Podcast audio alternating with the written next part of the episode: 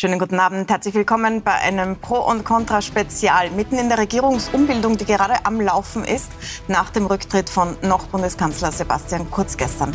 Wir besprechen, wie es dazu kommen konnte und wie es jetzt weitergeht mit einer Runde der ChefredakteurInnen gleich. Aber wir starten mit einem Interview mit einer der zentralen Personen in dieser Umbildung, Sigrid Maurer, Klubobfrau der Grünen. Herzlich willkommen. Guten Abend. Frau Maurer, ich würde mit Ihnen gerne mal durchgehen, was da passiert ist in den letzten Tagen. Es ist jetzt sieben Tage her, dass Sie die Steuerreform präsentiert haben. In, erst letzten Sonntag war das, in einem großen Jubel von Seiten der Grünen. Und am Mittwoch kamen dann die Hausdurchsuchungen. Im ersten Statement hat Werner Kugler noch gesagt, ähm, die Regierung ist handlungsfähig. Da hat er wahrscheinlich die Papiere noch nicht gelesen. Und dann ging es Schlag auf Schlag. Was, war denn da, was ist denn da passiert dazwischen bis zu dieser Aussage, dass es mit äh, Sebastian Kurz nicht weitergeht? Naja, wir haben in der Früh äh, vor dem Ministerrat durch eine Presseaussendung der ÖVP erfahren, dass es diese Hausdurchsuchungen gab. Ähm, und äh, haben dann, aber mehr haben wir nicht gewusst und haben dementsprechend kommentiert mit, die Justiz macht ihre Arbeit. Und dann im Laufe des Tages äh, sind irgendwann diese Papiere gekommen, die wir dann auch irgendwann gelesen haben. Und es war klar, da steht schwarz auf weiß ein Sittenbild, das sich einfach nicht ausgeht. Ähm, und auch die Vorwürfe, die im Raum stehen, das ist mir sehr wichtig, noch einmal darauf hinzuweisen, wovon sprechen wir hier eigentlich.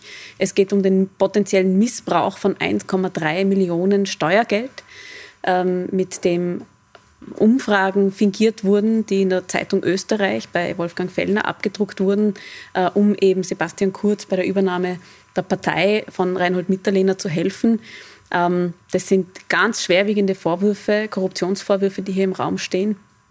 Ähm, und es war für uns klar, nachdem wir das gelesen hatten, es ist jemand, der mit solchen Vorwürfen konfrontiert ist und sich gegen solche Vorwürfe wehren muss. Und jemand, der auch beschäftigt ist damit, dass sein äh, Kanzleramt ähm, äh, durchsucht wird von der WKSDA und dadurch lahmgelegt ist. So jemand ist nicht mehr handlungsfähig in dieser Situation. Mhm. Und das haben wir dann auch öffentlich gesagt. Jetzt haben Sie ja das letzte Mal, als Ermittlungen aufgenommen wurden, wegen Falschaussage gesagt, da gilt die Unschuldsvermutung. Wir warten, ob es eine Anklage gibt und zielen da die rote Linie. Und diesmal, Sie haben ja die Akten gelesen, vermute ich, weil Sie Zeit hatten die letzten Tage.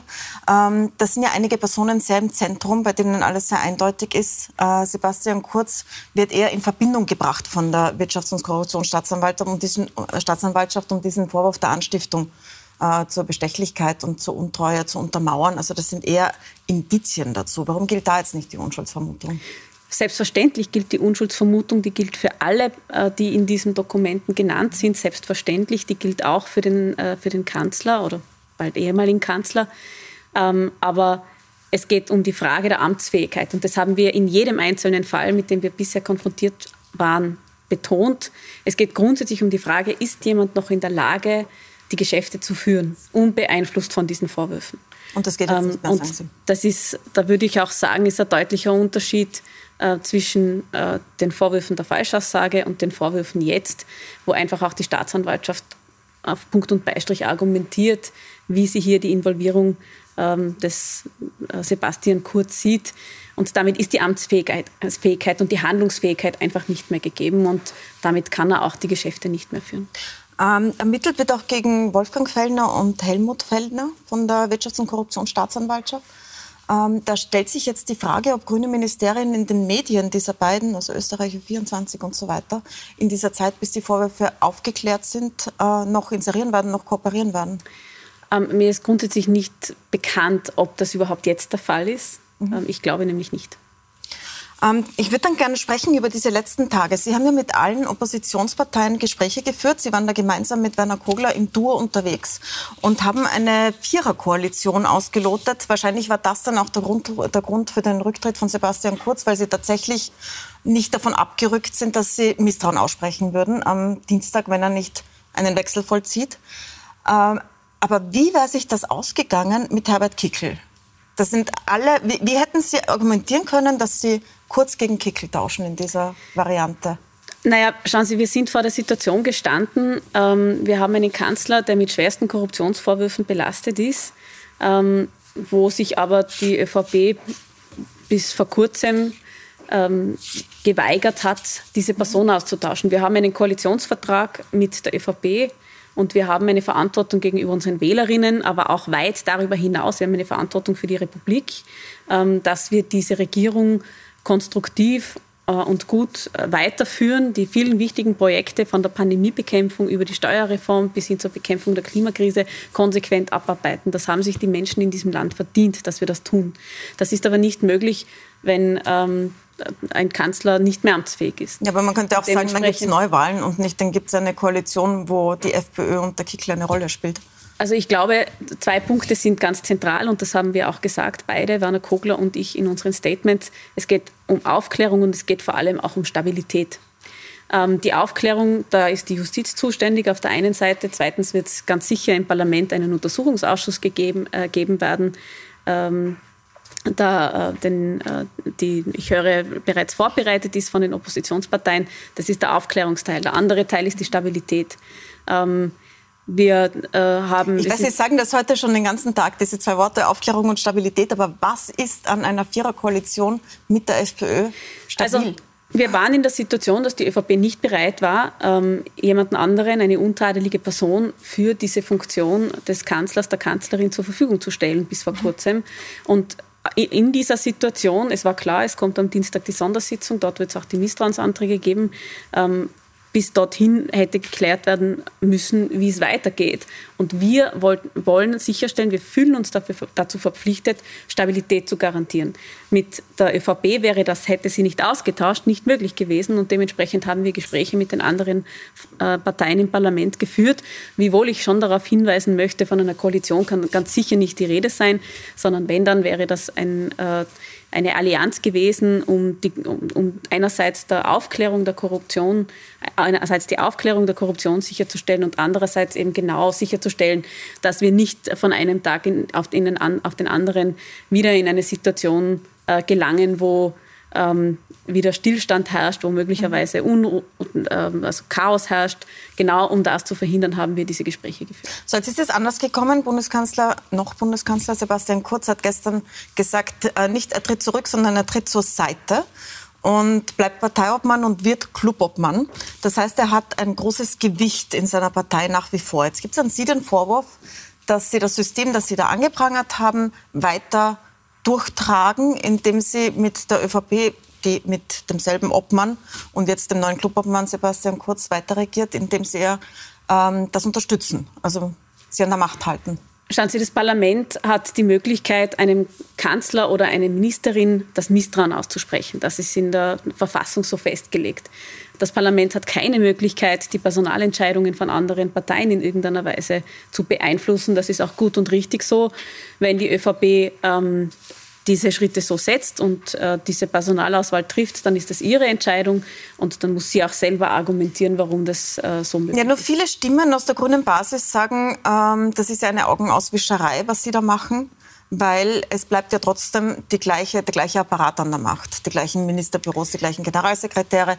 Viele aus ihrer Partei sagen, dass deswegen ein Wechsel besser gewesen wäre vor allem, wenn Sebastian Kurz sich nicht zurückzieht, sondern nur zur Seite tritt. Also ich glaube, die Aufgabe war, ähm, eine stabile Regierung sicherzustellen und, das, und sicherzustellen, dass die wichtigen Projekte, das Budget, die Bekämpfung der Pandemie, die Bekämpfung der Klimakrise weitergehen kann, wir nicht schon wieder neu wählen, weil ich darf erinnern, Sebastian Kurz hat bereits zwei Regierungen vorzeitig beendet, das wäre die dritte. Ähm, und ich bin der Überzeugung, dass es wichtig ist, dass in diesem Land mal eine Legislaturperiode fertig regiert wird, weil sonst werden die großen, wichtigen Reformen, wie beispielsweise in der Pflege oder auch in der Kinderbetreuung, nie fertig, weil einfach die Zeit dafür nicht bleibt.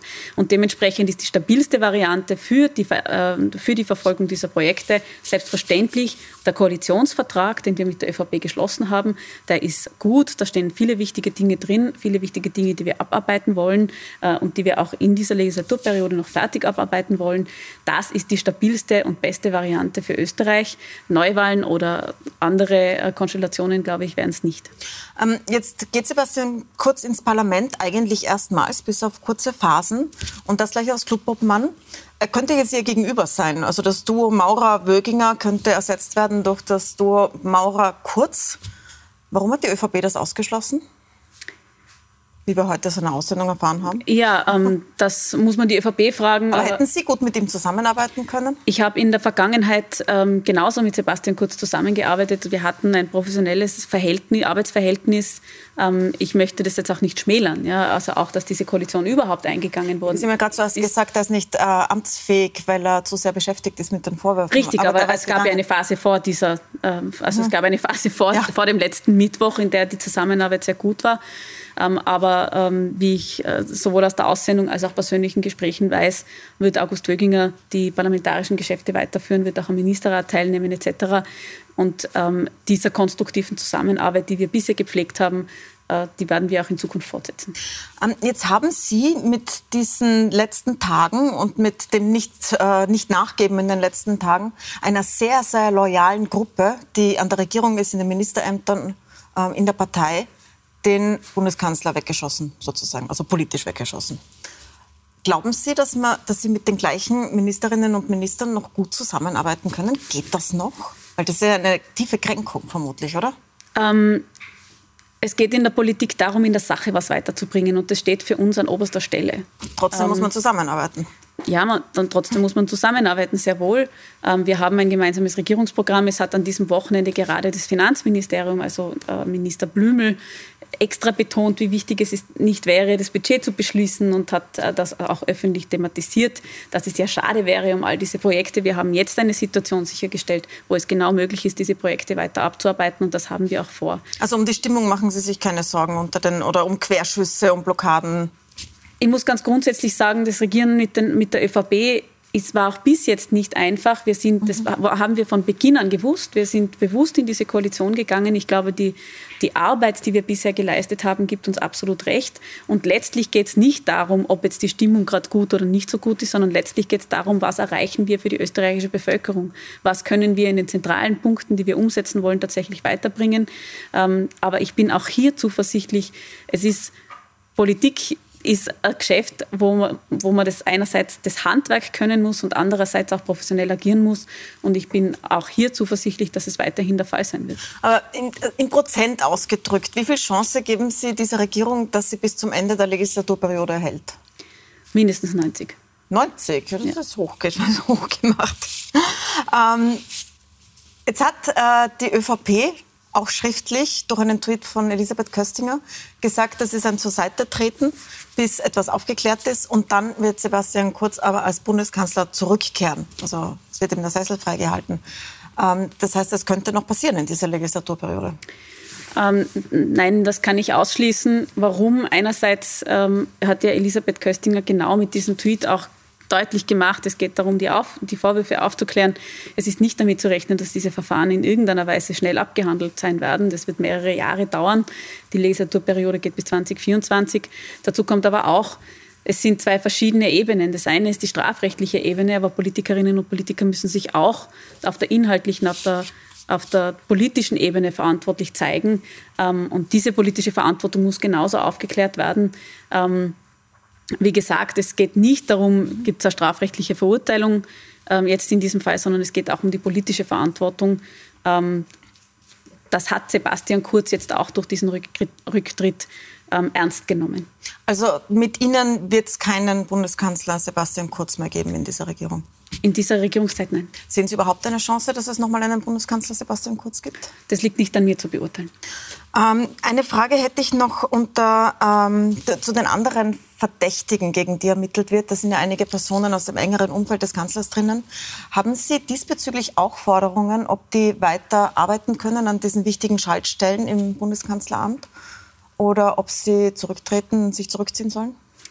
Ähm, auch hier, es ist Sache des jeweiligen Ministers, der jeweiligen Ministerinnen in ihren Kabinetten, in ihren Beamtinnenapparaten ähm, entsprechend vorzugehen. Da gibt es auch arbeits- und dienstrechtliche Rahmenbedingungen, die zu berücksichtigen sind. Also dementsprechend ähm, stellen wir hier sicher keine Forderungen auf. Ich bin mir sicher, dass die Handelspersonen das gewissenhaft lösen werden. Damit zum Abschluss zum äh, neuen Bundeskanzler, designierten Bundeskanzler Alexander Schallenberg. Sie kennen ihn ja aus der Regierungszusammenarbeit. Wie sehr wird er sich überhaupt unterscheiden von Sebastian Kurz? Wir haben in den letzten Monaten inhaltlich sehr ähnliche Linien gehört, teilweise noch schärfere Linien in der Migrationsfrage von Schallenberg. Kurz Klubobmann. Ähm, wird das jetzt ein Sebastian Kurz äh, Schattenkanzler mit einem quasi Proxy-Kanzler oder wird das eine eigene Linie werden? Schauen Sie, wir haben einen Koalitionsvertrag mit der mhm. ÖVP, ähm, der ist fix festgeschrieben. Wir haben die entsprechenden Projekte, wir haben die Zusammenarbeit mit den verschiedenen Ministerien. Ich habe äh, den Minister Schallenberg bis jetzt als äh, sehr professionellen Politiker kennengelernt, mit dem wir auch konstruktiv zusammenarbeiten können in vielen Bereichen, beispielsweise bei der Entwicklungszusammenarbeit, wo, ihr, wo wir ja um viele Millionen aufgestockt haben.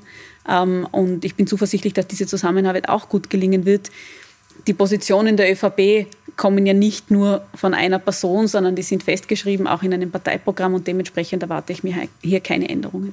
Zum Abschluss die Rolle der Länder. Es ist ja ein bisschen unklar, was genau jetzt dazu geführt hat, zu diesem Rücktritt bzw. Seitentritt von Sebastian Kurz.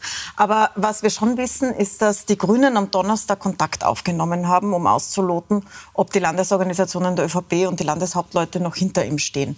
So hat es ja Telefonate gegeben. Welche Reaktionen hatten Sie denn, beziehungsweise Ihre Landesorganisationen? Ich muss ehrlich sagen, das ist mir neu. Davon weiß ich nichts, dass das so passiert wäre. Selbstverständlich sind Grüne ständig im Kontakt mit den Landeshauptleuten, weil man ja auch Projekte mit denen macht. Ähm, beispielsweise das Klimaticket äh, mit äh, Thomas Stelzer in Oberösterreich. Ähm, aber dass, da, also dass es hier Telefonketten gegeben hätte, davon weiß ich nichts. Ich sehe schon, Sie waren die Vertraulichkeit in diesem Interview. Sigrid Maurer, herzlichen Dank für den Besuch an diesem sehr, sehr dichten Tag. Danke fürs Dasein. Und bei uns geht es jetzt gleich weiter mit einer Runde der Chefredakteur Innen. Wir besprechen das mit Paul Ronsheimer von der Bild, mit den stellvertretenden Chefredakteurinnen von Kurier, Standard und Profil. Also bleiben Sie dran, wir machen eine kurze Pause und sind gleich wieder da.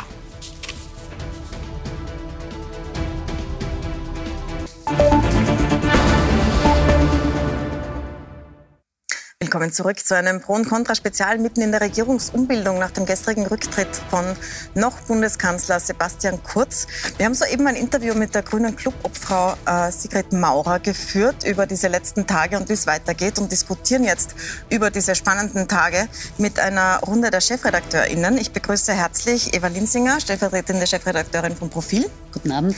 Ähm, Paul Ronsheimer, zu uns aus Berlin gekommen, stellvertretender Chefredakteur der Bild. Guten Abend. Wobei Sie vermutlich aus inhaltlichen Gründen hier sind, um von hier zu berichten, von dieser Krise. Äh, ich begrüße die stellvertretende Chefredakteurin vom Standard, Petra Strüber. Guten Abend. Und den stellvertretenden Chefredakteur vom Kurier, Richard Grasel. Schönen guten Abend. Ähm, ich möchte mal als erstes als äh, Reaktion auf das Interview, das wir gerade gesehen haben mit Sigrid Maurer, fragen, so, was ist Ihre erste Reaktion darauf? Herr Grasel, vielleicht beginne ich mit Ihnen. Am einfachsten ist es vielleicht zu bewerten bei der konkreten Festlegung, ob die Koalition hält bis äh, zum Ende der Legislaturperiode nicht. Da hat Sigrid Maurer gesagt, sie glaubt das zu 90 Prozent. Da würde ich sie etwas als optimistisch einschätzen. Äh, ich glaube, dass die Verletzungen, die hier jetzt passiert sind, so groß sind. Und das liegt jetzt nicht nur an der Person Kurz, sondern das liegt äh, auch sozusagen in der gesamten Ministerriege, auch im, im, im Parlament. Hier hat es doch sozusagen eine erhebliche Differenz gegeben. Man kann jetzt sagen, zu Recht äh, vielleicht auch ein bisschen überzogen. Das mag ich jetzt gar nicht beurteilen, aber ich glaube, dass es schwer ist, nach so einem Crash weiterzumachen. Ich meine, Sie sind ein guter Kenner der äh, handelnden Personen in der ÖVP. Ähm, Sebastian Kurz ist ja nicht als jemand bekannt, der schnell verzeiht. Wie ist das mit den anderen dort? Ich mag jetzt hier gar nicht auf Rachegelüste vielleicht äh, anspielen, die es möglicherweise hier geben könnte. Ich glaube, das ist jetzt auch nicht das Thema. Ich, aber ich glaube, Sigrid Maurer hat auch völlig richtig gesagt, es ist zwischen ÖVP und Grünen ohnehin schon sehr, sehr schwierig, weil es einfach sehr, sehr viele ideologische Unterschiede gibt.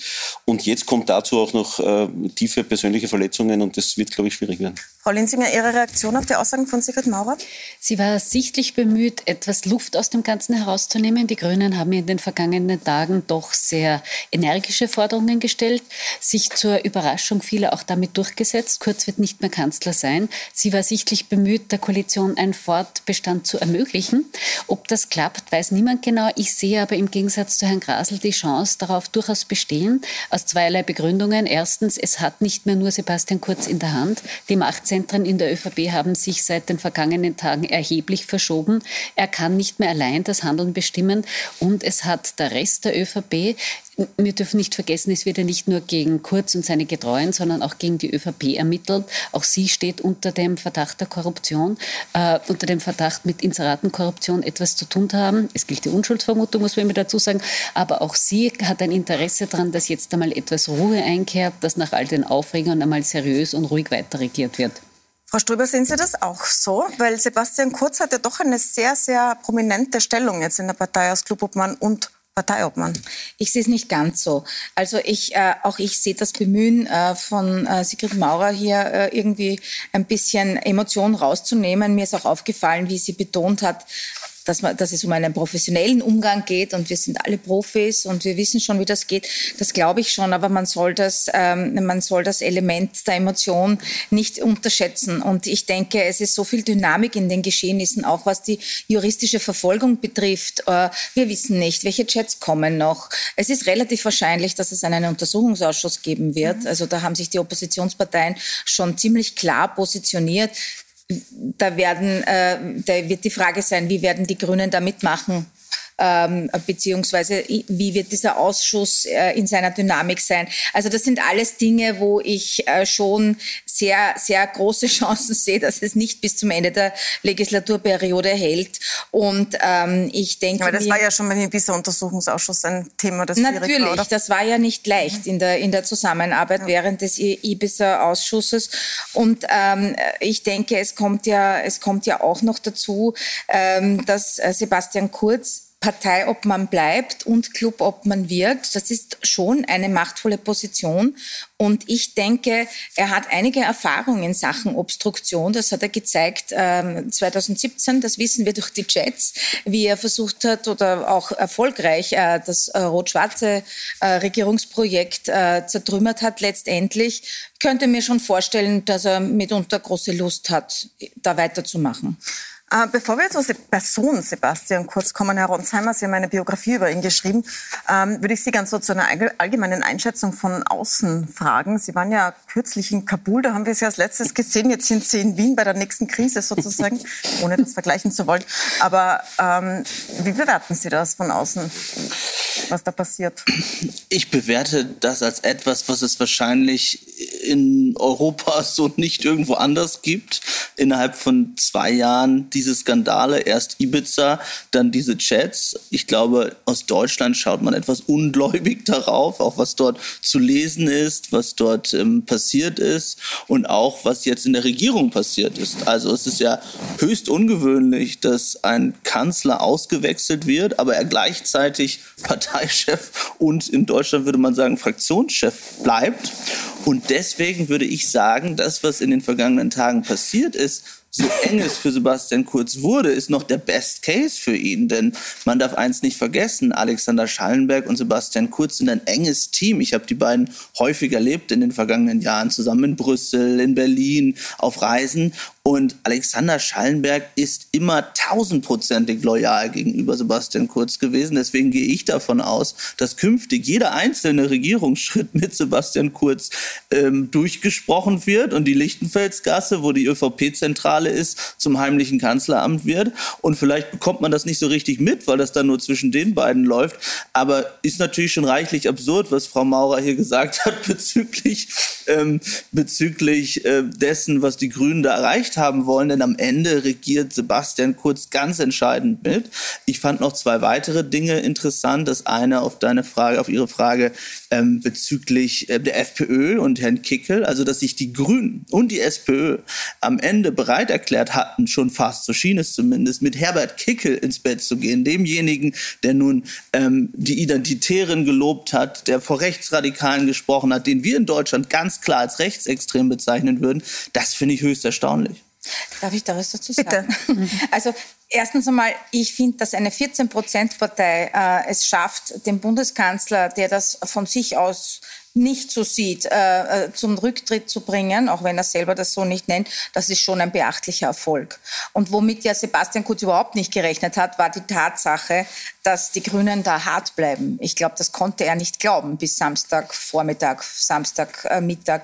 Und, ähm, und das ist schon, also ich meine, äh, die Grünen haben dadurch auch äh, bei der eigenen Klientel, glaube ich, sehr stark wieder an Glaubwürdigkeit gewonnen. Ja, natürlich ist es nicht die optimale Lösung, aber es ist sozusagen das, was sie, wenn sie sich selber ernst nehmen, machen mussten. Und ich finde das jetzt nicht bizarr oder absurd. Also das ist überhaupt nicht. Und das, das mit der FPÖ, ja, das sehe ich auch kritisch. Ich glaube, das sieht eh jeder kritisch. Ich, ich muss wieder sagen, ja, meine Güte, ähm, es ist halt schwierig in so einer, was soll eine Opposition in so einer Situation machen? Sie ja? hätten auf eine Übergangsregierung, Technokratenregierung drängen können. Ja. Aber einen Punkt noch. Nein, zu der Moment, Frage. es wäre es ja vielleicht eh gew geworden. Also, Aber ich würde gerne Herr einen Punkt noch- dann Frau Linsinger. Ja, ich würde gerne einen Punkt noch sagen. In, ja, sicherlich, Sie haben es geschafft, sozusagen Sebastian Kurz zu stürzen, aber man muss sich doch ehrlich machen. Sebastian Kurz ist ja weiterhin da und bestimmt die Geschicke. Jetzt kann man sagen, er sitzt nicht mehr im Kanzleramt. Okay, Teilerfolg, absolut, aus Sicht der Grünen. Aber am Ende macht doch Sebastian Kurz weiter die gesamte Politik und er hat es geschafft, dass Alexander Schallenberg dort sitzt, der nun wirklich der allerloyalste ist zu Sebastian Kurz und der nun nicht im Verdacht steht, zumindest noch nicht, ähm, ihn äh, abraten zu wollen und sozusagen seine Position für lange Zeit zu übernehmen. Herr Linsinger. ich verstehe jetzt schon, dass Sie als Kurzbiograf ihn im Zentrum des Geschehens sehen und alles auf ihn beziehen. Was hat das damit zu tun, dass ich Wenn wir- Kurzbiograf wenn- bin? Ich habe Sie auch ausreden lassen. Wenn wir jetzt das ganze Revue passieren lassen, den ganzen Donnerstag, den ganzen Freitag lang haben hohe ÖVP-Vertreter versichert, nie im Leben wird die ÖVP ohne Sebastian Kurz äh, regieren. Es gab sogar eine Erklärung der ganzen Minister, der Landeshauptleute. Eine Regierung ohne Kanzler Kurz ist für die ÖVP unvorstellbar. Das Ganze gilt nicht mehr. Das heißt, der Machtverfall des Sebastian Kurz ist in einem rasantesten Tempo gegangen. Ihm selbst muss irgendwann im Laufe des Samstag, als ihm es das etliche Landeshauptleute und Länderchefs klargemacht haben, die ähm, Überlieferungen ändern sich nur, ob das jetzt im sehr laut, mittellaut oder im normalen Ton passiert ist. Ihm muss da klar geworden sein, er kann nicht mehr am Kanzleramt festhalten. Ich glaube schon, dass er das so sieht wie Sie, dass er eigentlich immer noch Kanzler ist, dass er halt jetzt nur woanders sitzt, aber an seinem Kanzleramt ändert sich nichts. Nur das Erwachen für ihn und auch für ähm, seine Fanclubs, seine Getreuen wird schon kommen. Er wird da schneller einen Machtverlust hinnehmen müssen, als ihm jetzt noch klar ist. Ein zweiter Punkt noch. Alexander Schallenberg halte ich für schwer einschätzbar. Es stimmt, äh, er ist inhaltlich, vor allem in der Migrationspolitik, bisher 100 Prozent einig gewesen mit Sebastian Kurz. Da passt inhaltlich kein Blatt Papier dazwischen, aber es können sich Menschen in Ämtern auch ändern. Ob und wenn ja, wie sehr sich Schallenberg emanzipiert von Sebastian Kurz, das werden wir alle mit Interesse beobachten. Auch, ob er es schafft, einen Schnitt zu machen, nämlich zu dieser korruptionsanfälligen Geschichte, die es da gibt mit den Regierungsinseraten. Ob er das fortführt, ob sich da etwas ändert, das werden wir alle mit Spannung sehen. Das werden wir auch mit Spannung beobachten. Herr Grasel, äh, als guter Kenner der ÖVP, Sie kommen ja aus Niederösterreich, äh, Da also kennt man aus einem automatisch die Bundesland. ÖVP, oder? Bitte? Da kennt man Da automatisch. kennt man automatisch die ÖVP. Ähm, ist das so? Gibt es da jetzt eine Machtverschiebung oder ist es so, wie Herr Ronsheimer eher sagt, so Sebastian Kurz sitzt da gut im Zentrum und sieht die Fäden? Mich wundert, wie ihr das alle schon wisst, äh, was da jetzt in den nächsten Wochen passieren wird. Äh, Weil ich halt das, was Eva Linsinger gesagt hat, für, für nicht ganz richtig, dass es da einen Machtverfall innerhalb der letzten Stunden gegeben hat. Weil es ist doch völlig normal, wenn jemand so unter Druck kommt, dann stellen sich doch zuerst einmal alle hinter ihn. Das haben wir bei Werner Feimann erlebt. Da sind sie mit dem, Werner, der Kurs stimmt, äh, davon noch auf den Rathausplatz gekommen. Das ist doch das übliche politische Spiel. Zuerst stellen sich alle hinter ihn. Und ja, Sebastian Kurz wird dann in der Nacht von Freitag auf Samstag erkannt haben, nach dem Auftritt von Werner Kogler und Sigi Maurer am Freitagabend, das geht sich einfach nicht aus. Ich werde am Dienstagabend fix abge äh, am Dienstag im Parlament in der Sondersitzung fix abgewählt werden. Und dann hatte die ÖVP die Wahl und auch er die Wahl geht die ÖVP in eine Opposition. Wäre übrigens lustig gewesen, finde ich, für uns Journalisten mit dieser Viererkoalition äh, mit Herbert Kickl. Wir hätten zu wir hätten äh, gehabt, ja. bei den Integrationsthemen, bei den Abschiebungen, bei der Frage, wie Bei den Corona-Regeln. äh, mit Herbert Kickl funktionieren soll. Aber fürs Land wäre es sicher nicht lustig gewesen. Und die ÖVP hat den Weg gewählt, äh, mit Kurz äh, hier diesen Mittelweg zu wählen, würde ich sagen. Das ist ein Sidestep. Und Das heißt, Kurz Sie sagen, man jetzt- weiß noch nicht, ich würde sagen, man weiß es nicht. Ich würde sagen, Kurz hat ja diesen Sidestep gewählt, um im Zentrum der Macht sicher hier zu bleiben.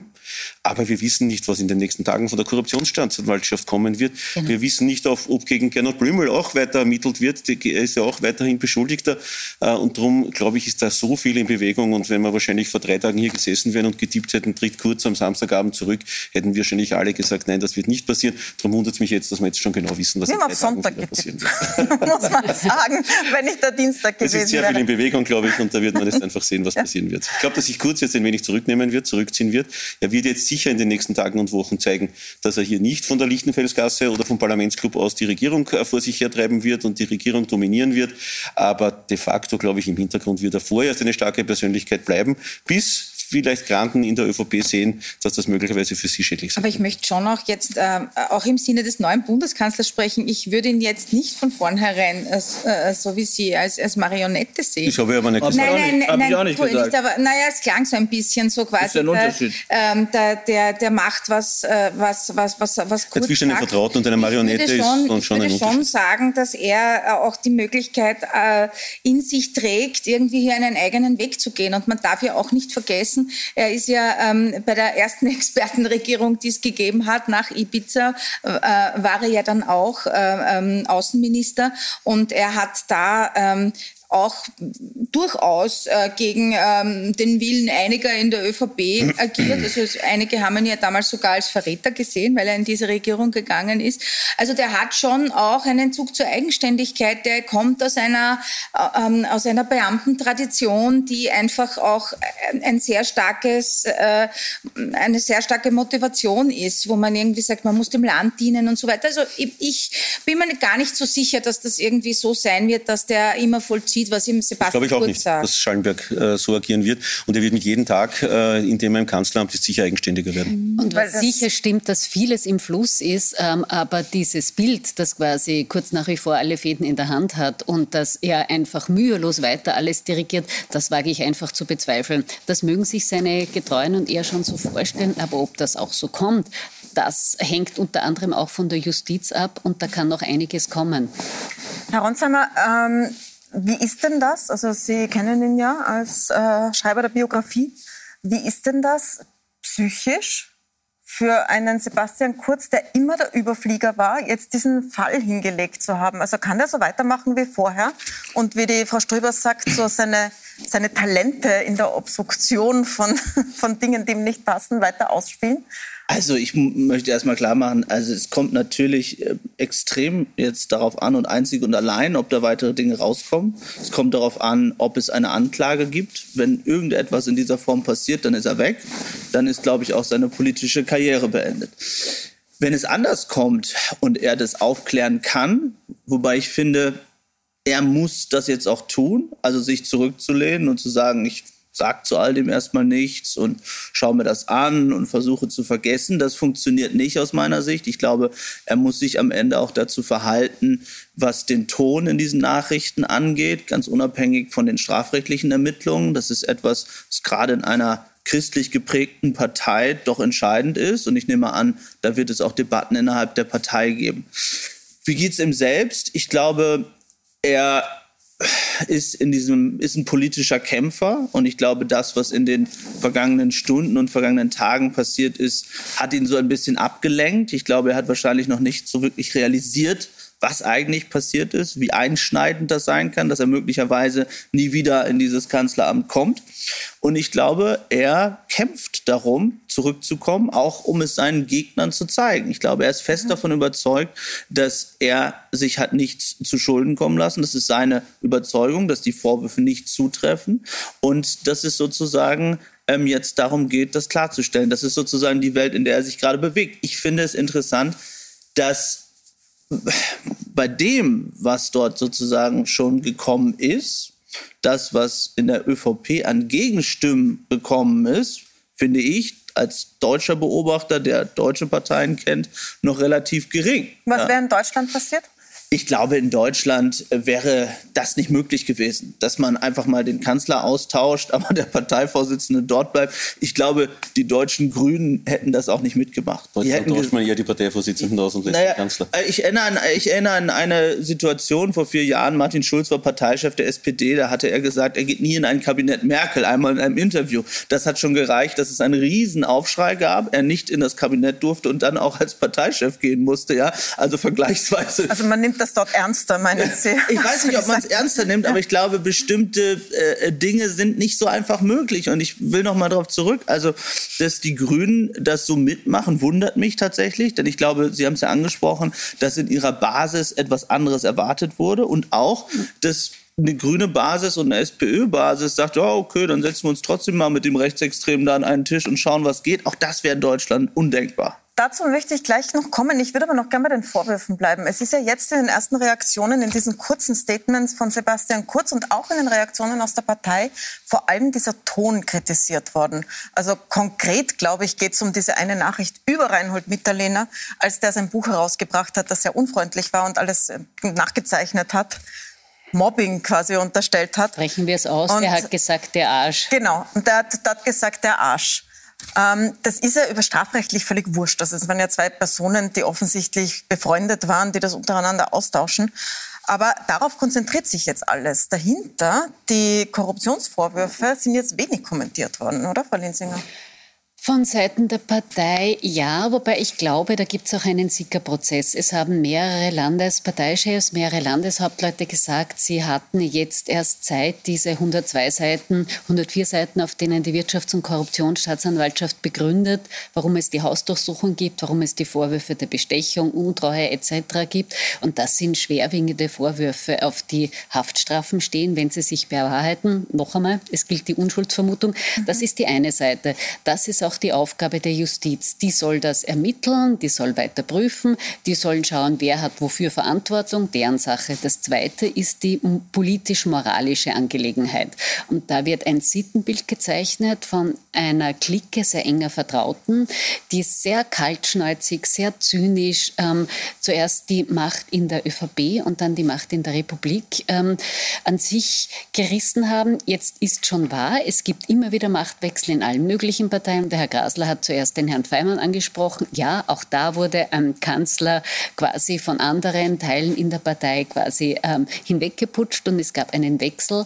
Aber diese Tonalität, wie da übereinander gesprochen wird, auch dieser Umgang mit öffentlichen... Wissen wir nicht Gen bei der SPÖ damals, ehrlich gesagt. Es gab keine Chat. Nein, aber das und ist... Viele Inserate gab es auch damals. Die gab es, äh, darauf, klar, und dieses System hat und nicht... Ermittlungen deswegen.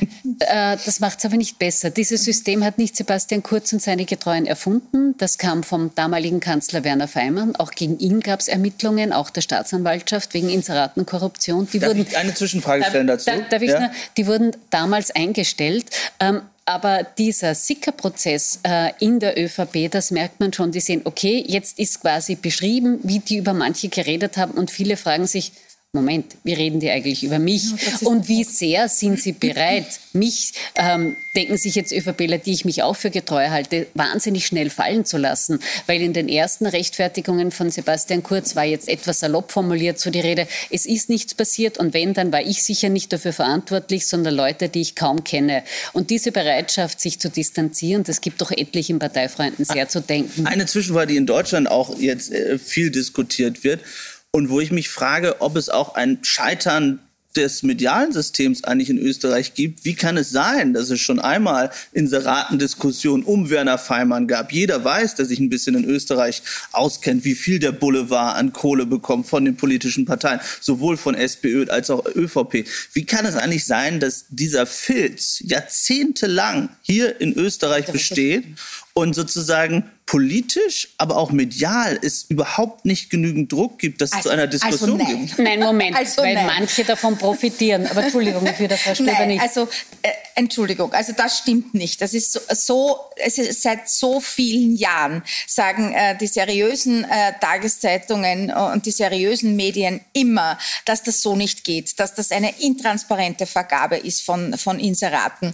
Äh, wenn, man muss sich nur das Volumen anschauen der offiziellen Presseförderung Förderung, ich glaube, 8 Millionen und Inseratenvolumen 300 Millionen und das wird einfach so verteilt. Und es ist überhaupt nicht wahr, dass sich da niemand dagegen... Aber politisch nicht, keine Konsequenzen. Das ist die Problematik. Ja. Ich meine, alleine der Presseclub Concordia hat immer wieder versucht, gegen dieses System anzurennen. Also das ist ein, äh, versucht einfach Vorschläge zu machen. Wie könnte man das ändern? Mehr Transparenz und so weiter. Der Medienbeauftragte des Bundeskanzlers zuletzt ist nicht einmal gekommen, als äh, da eine Veranstaltung gemacht wurde. Also den Medien jetzt die Schuld Ich will den Medien, ich habe ich hab, ich hab medial dass gesellschaftlich... Es System gibt. Ich meine, natürlich... Ich wundere mich nur, dass es zu wenig Aufschrei gibt, auch jetzt, auch politisch. gab ja damals Konsequenzen, ja, ich finde, also, gab ja damals Konsequenzen aus der, aus der Feimann-Geschichte. Es gab das Medientransparenzgesetz, man muss es vierteljährlich einmelden. Wir wissen mhm. ja, dass Österreich äh, mehr Geld bekommt als alle anderen. Äh, ich glaube, 8 Euro, 8 Euro pro Leser, der Kurier kriegt 3 Euro, wir liegen da im mittleren Mittelfeld. Der Standard noch weniger. Also es ist transparent. Ist ich möchte das nochmal, weil Sie sagen das so nebenbei für die Zuseher, vielleicht um das klar zu machen. Also das Kopfverbot. Äh, Österreich, nochmal um diese, diese Inseratengelder, weil das kennt, glaube ich, nicht jeder, der, der jetzt politisch Aber interessiert dieser Fall geht ja Weil Österreich, Herr Gassen, Entschuldigung, ich möchte es nur, was Sie gesagt ja. haben, nochmal klar sagen. Also Österreich, die Mediengruppe Österreich bekommt 8 Euro pro Leser von den offiziellen Stellen, also von genau. äh, Ministerien. Am meisten die Vorarlberger Nachrichten. bekommt fragt mich auch eigentlich, warum. Dann die Tageszeitung Österreich und dann kommen einige andere und mhm. äh, die meisten Zeitungen liegen hier sozusagen im Mittelfeld. Und das, was hier ja passiert ist, geht über die normale Inseratenleistung, äh, die es da gibt, hinaus, also über diese acht Euro noch hinaus. Da wurde ja Geld in die Hand genommen, äh, um tatsächlich auch Umfragen zu bezahlen und Umfragen zu kaufen. Da reden wir nicht von Inseraten, sondern da reden wir ja auch von... Ich würde das gerne nochmal auf den Punkt bringen. Umfragen, wenn es wahr ist. Wir reden von Inseraten, Korruption, jetzt stehen Vorwürfe von Scheinrechnungen im Raum etc. etc und ich möchte Ihnen vollkommen recht geben. Ich denke mir, wenn jetzt nicht jetzt darüber diskutiert wird, mit diesem System endlich Schluss zu machen, das wirklich quasi einlädt äh, zum Missbrauch. Und es haben bisher viele Parteien daran Interessen gehabt. Das passiert ja nicht nur auf Bundesebene, das passiert ja auch auf Länderebene. Wenn dieser vermutete Inseratenkorruptionsskandal nicht der Anlass ist, zu sagen, jetzt aber machen wir ein sauberes System, dann weiß ich nicht, was noch passieren muss. Aber ich sehe keine Rufe dazu, oder bislang? Äh, Weil ich jetzt sagen muss, nicht aus der Politik, 99 Prozent der Von den Grünen ist es heute gekommen, von Frau 99 der Markt 99 Prozent der Marktteilnehmer hier keine Berichte verkaufen am Markt. Äh, wir haben jetzt ein Inserat, ein großes geschaltet im Kurier. Man kann hier Inserate kaufen, aber keine Berichte. Das ist doch ein Unterschied und ich glaube, da müssen wir hier in dieser Frage auch wirklich genau unterscheiden. Aber können wir mal das auf den Punkt bringen, was der Unterschied ist zwischen dieser freihändigen Vergabe von Inseraten an Medien, die freundlich gestimmt sind, das ist ja das eine, und andererseits, was jetzt ermittelt wird. Das ist ja nochmal ein Unterschied, weil hier wird ja jetzt Bestechlichkeit, Bestechung und ja, aber wirklich, auch Untreue ermittelt. Der wirklich strafrechtlich relevante Vorwurf ist, dass im Finanzministerium Steuergeld dazu verwendet worden ist, um Scheinstudien zu bezahlen. Da wurden noch Scheinrechnungen ausgestellt, um damit in Wirklichkeit Parteiwerbung zu machen oder Werbung für Sebastian Kurz zu machen. Ob er es jetzt gewusst hat oder nicht, sei dahingestellt. Aber das ist das, was Schmidt äh, und den äh, Beamten im Finanzministerium angelastet wird. Und wenn das wahr ist, dann ist es eine lupenreine Untreue aus meiner Sicht und eine lupenreine Bestechung. Schauen wir, was die Ergebnisse äh, dazu bringen. Und darum war auch uns klar, das geht sich sozusagen jetzt. Weil wir haben. Viele Reaktionen von Zuseherinnen und Zusehern, die sagen so, was ist jetzt das Neue dran? Das waren doch alle immer schon so. Naja, der Vorwurf ist, dass alle Steuerzahlerinnen, alle Steuerzahler, um es jetzt besonders platt zu machen, die äh, berühmte Supermarktverkäuferin, wer auch immer, dazu beigetragen haben, und zwar unwissentlich, dass Studien, Umfragen, ähm, deren Ergebnisse gefälscht werden und damit der Aufstieg von Sebastian Kurz befördert wird. Ob das so stimmt, wie gesagt, ist Aufgabe der Justiz. Wir, man weiß nicht, wer davon weiß. Auch das ist Aufgabe der Justiz und das ist etwas völlig anderes. Und ich sage auch noch mal in der Runde und für alles, was gesagt wird, das gilt die Unschuldsvermutung natürlich. Also das sind nur Ermittlungen derzeit. Hm. Aber es natürlich. gibt ja ungustiöse Chats dazu, ja. Äh, die schon sehr, sehr dicht nahelegen, dass es hier ein System gegeben hat. Ich glaube, der Schmidt nennt das ja sogar. Wir haben hier ein wer System, ein Tool. An. Wir haben hier ein Tool geschaffen und wer zahlt, schafft an. Und das geht einfach nicht. Also das ist völlig ja. klar, dass das nicht geht. Das geht weder moralisch noch strafrechtlich äh, kann das funktionieren. Und äh, daher ist sozusagen klar, wer immer das gewusst hat, der hätte dafür sorgen müssen, dass es in der Sekunde eingestellt wird und in Wirklichkeit Anzeige erstatten Und wir haben ja auch Chats, die eben nahelegen, äh, dass es tatsächlich so passiert ist, dass diese Umfrageergebnisse auch wirklich umgeändert wurden. Also da gibt es zum Beispiel einen, wo der, wo der Pressesprecher des äh, jetzt äh, ehemaligen Bundeskanzlers äh, irgendwie sagt, ja, in der Umfrage, da, ist, da liegt die SPÖ vorne, ich habe das jetzt umgedreht. Und der Generalsekretär des Finanzministeriums, Thomas Schmidt, schreibt darauf zurück, ja super.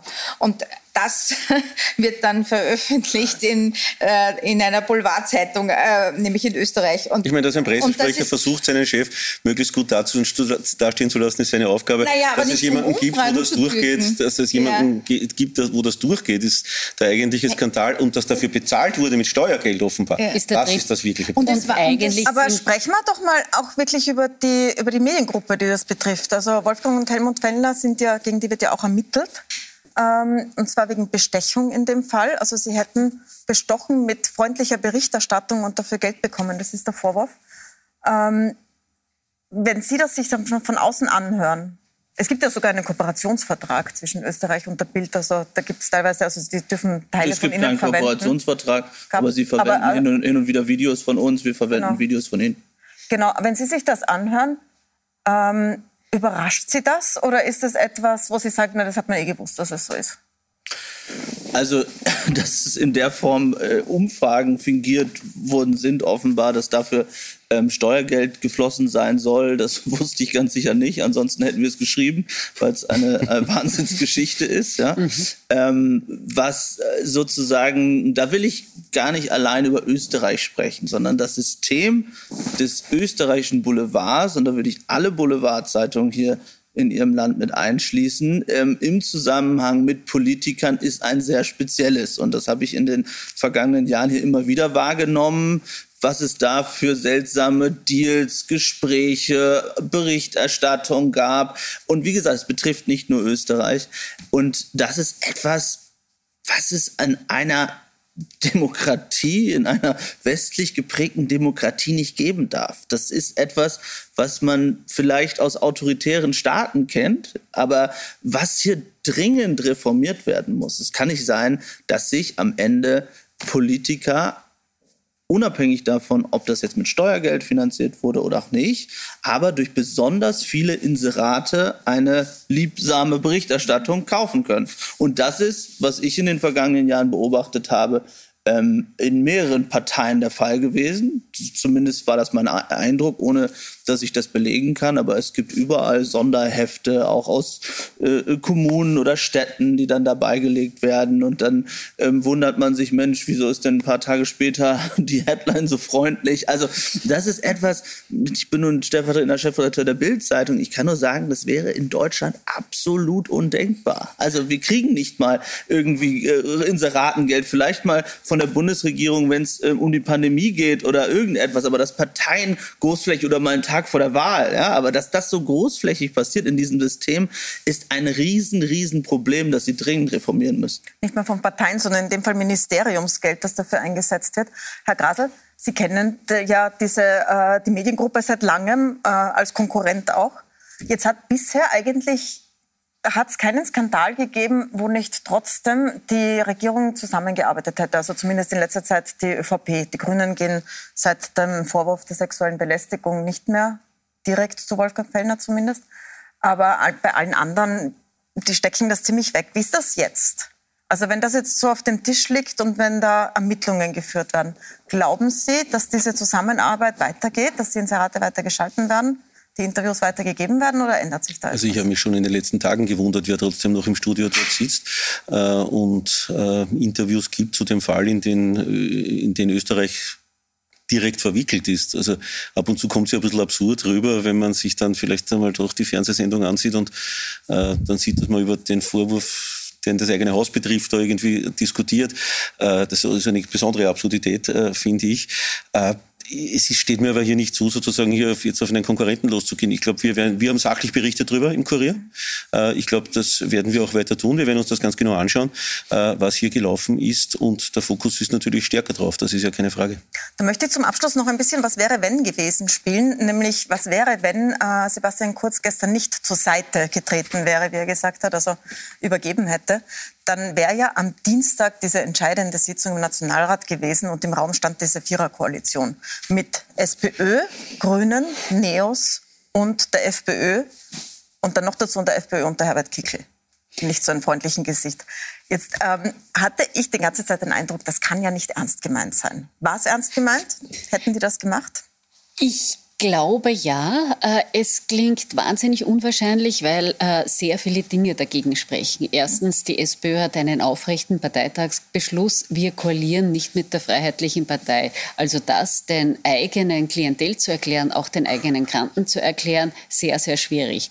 Bei den Grünen, wo die eigene Basis, die eigene Klientel schon mit der türkisen ÖVP manchmal ihre erheblichen Probleme hat quasi. Warum koalieren wir mit jemandem, der so eine Law-and-Border-Politik macht? Hätte ich mir auch mit großem Interesse angeschaut, wie man da eigentlich Beschlüsse fasst zu Themen. Aber die vier hat in diesem Moment etwas geeint, nämlich sie waren alle der Meinung, Sebastian Kurz kann nach diesen schweren Vorwürfen nicht als Kanzler weitermachen. Und Wie lange das dann gehalten hätte, das weiß, glaube ich, niemand. Es wäre ein extremes Experiment gewesen, aber allein die Drohung damit hat gereicht, um auch in der ÖVP die Einsicht walten zu lassen, das geht nicht, wir müssen nachgeben. Sebastian Kurz selbst hat gesagt, er tritt auch zur Seite, um die Republik vor einer äh, Regierung mit Kickel zu schützen. Schauen wir uns vielleicht kurz den O-Ton an aus der Rücktritts-, also zur Seite Trittserklärung gestern. In dieser durchaus kritischen Phase wäre es meiner Meinung nach unverantwortlich, in Monate des Chaos oder auch des Stillstands zu schlittern. Und genauso wäre es, das ist nur meine Sicht der Dinge, auch unverantwortlich, die Regierungsverantwortung in eine Vier-Parteien-Koalition, ein Experiment zu übergeben, das dann am Ende des Tages auch noch von Herbert Kickels Gnaden abhängig ist. Herr Ronsheimer, also hat Sebastian Kurz die Republik vor Herbert Kickl gerettet? Das ist natürlich völlig unglaubwürdig, denn es war unverantwortlich, dass Sebastian Kurz in eine Koalition mit der FPÖ gegangen ist und dass er damals so lange bei Herbert Kickel Betrieb, äh, geblieben ist. Wir haben das bei Bild immer wieder scharf kritisiert dafür. Herbert Kickel ist jemand, mit dem niemand in Österreich koalieren sollte. Die ÖVP hat das gemacht, bei anderen blieb es bei Gesprächen. Ich glaube ja, also es wäre zu irgendeiner Form der Zusammenarbeit gekommen. Ob es tatsächlich so ist, dass der Herbert Kickl als Person dann in einer solchen Vier-Parteien-Regierung gesessen wäre, das wage ich zu bezweifeln. Ich glaube, ähm, ich glaube, das wäre ein bisschen anders gelaufen. Also das wäre dann wahrscheinlich etwas gewesen, wo sich vier Parteien auf äh, Experten und Expertinnen einigen, äh, die dann eine Regierung bilden. Ich könnte mir vorstellen, dass es vielleicht in diese Richtung gegangen wäre.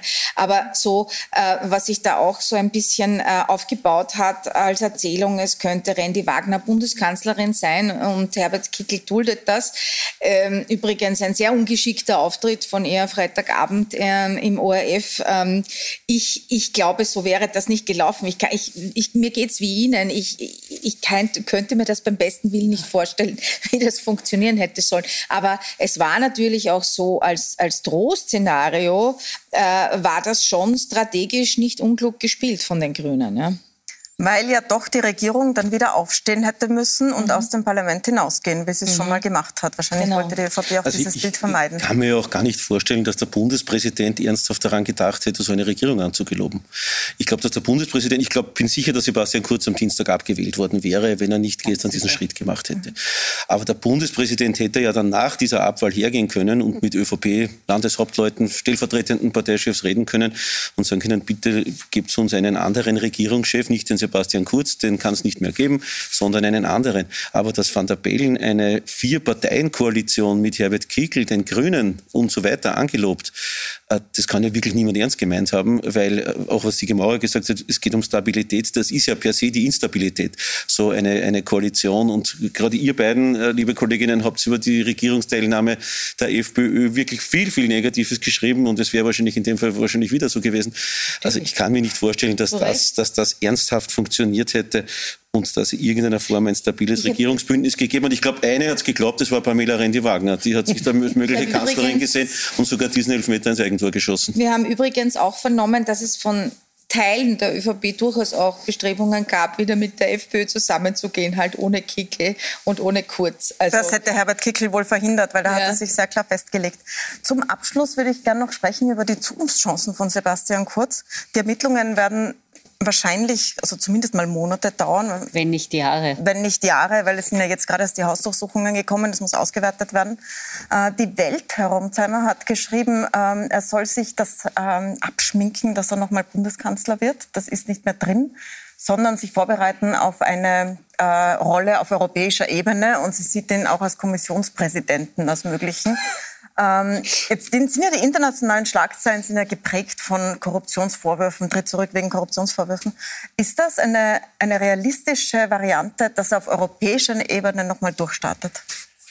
Nein, da hat niemand, glaube ich, gerade im, Moment auf Sebastian Kurz gewartet, dass er in irgendeiner Form EU-Kommissionspräsident werden könnte, halte ich für totalen Blödsinn. Also das, was ich aus Brüssel höre, ähm, da will man sozusagen überhaupt nichts momentan von Sebastian Kurz wissen.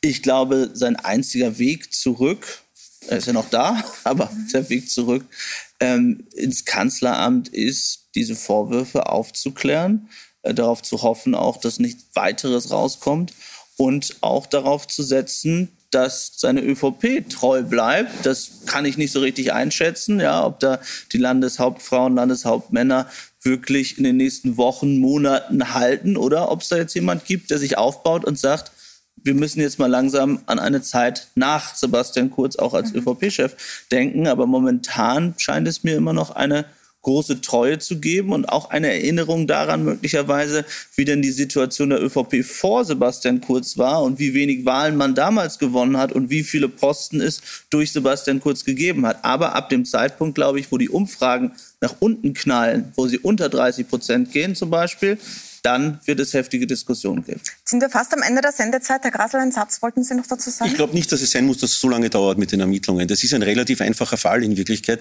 Es liegt mhm. schon fast alles am Tisch, die ganzen Chats. Man kann jetzt das, was bei der Hausdurchsuchung äh, passiert ist, noch dazu mischen.